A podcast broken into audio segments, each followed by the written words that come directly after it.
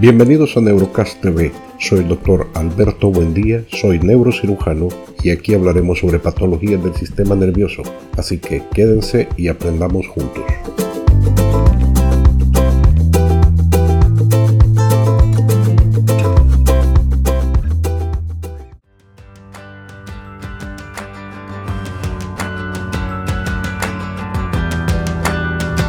Continuamos con la serie de episodios sobre la enfermedad de Alzheimer. En esta ocasión hablaremos de cómo saber si es enfermedad de Alzheimer. No todos los que experimentan pérdida de la memoria u otras posibles señales de advertencia de Alzheimer reconocen que tienen un problema. A veces, los signos de la demencia son más evidentes para los miembros de la familia o los amigos. El primer paso en el seguimiento de los síntomas es encontrar un médico con quien la persona se sienta cómoda. No hay un solo médico que se especialice en el diagnóstico y en el tratamiento de los síntomas de la memoria o la enfermedad de Alzheimer. Muchas personas se comunican con su médico de atención primaria para hablar acerca de sus preocupaciones. Los médicos de atención primaria a menudo supervisan el proceso de diagnóstico por sí mismos.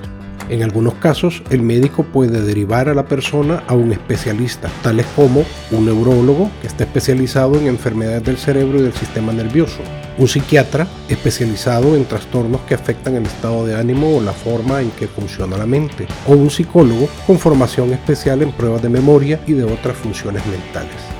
Lamentablemente no hay ni una sola prueba que demuestre que una persona tiene la enfermedad de Alzheimer. El chequeo está diseñado para evaluar la salud general e identificar cualquier condición que pueda afectar la forma en que la mente está trabajando. Cuando se hayan descartado otras condiciones, el médico puede determinar si se trata de la enfermedad de Alzheimer u otra demencia. Podemos decir entonces que hacer el diagnóstico de enfermedad de Alzheimer se hace por descarte. Los expertos estiman que un médico con mucha experiencia puede diagnosticar la enfermedad de Alzheimer con más del 90% de exactitud. Los médicos casi siempre pueden determinar si una persona padece de demencia, pero a veces puede resultar difícil determinar la causa exacta.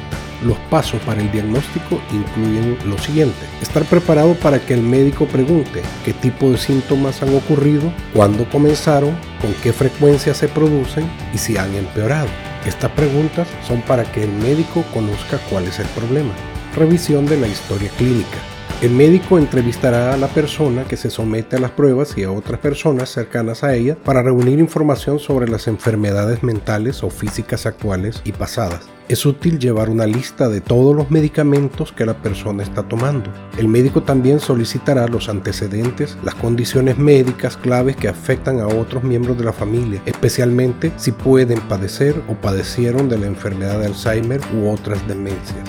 Evaluación del estado de ánimo y del estado mental. Las pruebas de estado mental evalúan la memoria, la capacidad de resolver problemas simples y otras habilidades del pensamiento. Esta prueba brinda una idea general si una persona es consciente de los síntomas, conoce la fecha, la hora y dónde está, si puede recordar una lista corta de palabras, seguir instrucciones y hacer cálculos sencillos. El médico le puede preguntar a la persona su dirección, qué año es o quién es el presidente. También se le puede pedir que deletree una palabra al revés, que dibuje un reloj o que copie un diseño. El médico también evaluará el estado de ánimo y la sensación de bienestar para detectar depresión u otras enfermedades que puedan causar pérdida de la memoria y confusión. Examen físico y pruebas de diagnóstico. Un médico hará lo siguiente, evaluará la dieta y la nutrición, revisará la presión arterial, la temperatura y el pulso, escuchará el corazón y los pulmones y realizará otros procedimientos para evaluar la salud general. El médico recolectará las muestras de sangre y orina y puede solicitar otros análisis clínicos. La información de estos análisis puede ayudar a identificar trastornos tales como la anemia, infecciones, diabetes, insuficiencia renal o enfermedad hepática, deficiencias de vitaminas, anomalías tiroideas y problemas relacionados con el corazón, los vasos sanguíneos o los pulmones. Todas estas enfermedades pueden causar confusión en el pensamiento, problemas de concentración, de memoria u otros síntomas similares a la demencia. Examen neurológico. El médico evaluará de cerca a la persona para verificar si hay problemas que puedan ser señal de trastornos cerebrales diferentes a la enfermedad de Alzheimer. El médico también evaluará lo siguiente, reflejos, coordinación, tono y fuerza muscular, movimiento de los ojos, habla y sensación. El médico buscará síntomas de apoplejías grandes o pequeñas, enfermedad de Parkinson, tumores cerebrales, acumulación de líquido en el cerebro y otras enfermedades que puedan afectar la memoria o el pensamiento. El examen neurológico también puede incluir un estudio sobre imágenes cerebrales. Los tipos más comunes son la imagen por resonancia magnética o la tomografía computarizada, conocida también como TAC. La resonancia magnética y el TAC pueden revelar la presencia de tumores, evidencia de apoplejías pequeñas o grandes, daños causados por un trauma grave en la cabeza o acumulación de líquido. Los investigadores están analizando otras técnicas de diagnóstico por imagen, de manera que puedan realizar un mejor diagnóstico y hacer el seguimiento del progreso de la enfermedad de Alzheimer. Hasta aquí por el momento hemos hablado sobre cómo saber si es la enfermedad de Alzheimer. En el próximo episodio hablaremos sobre cuando el diagnóstico es de enfermedad de Alzheimer. Hasta la próxima.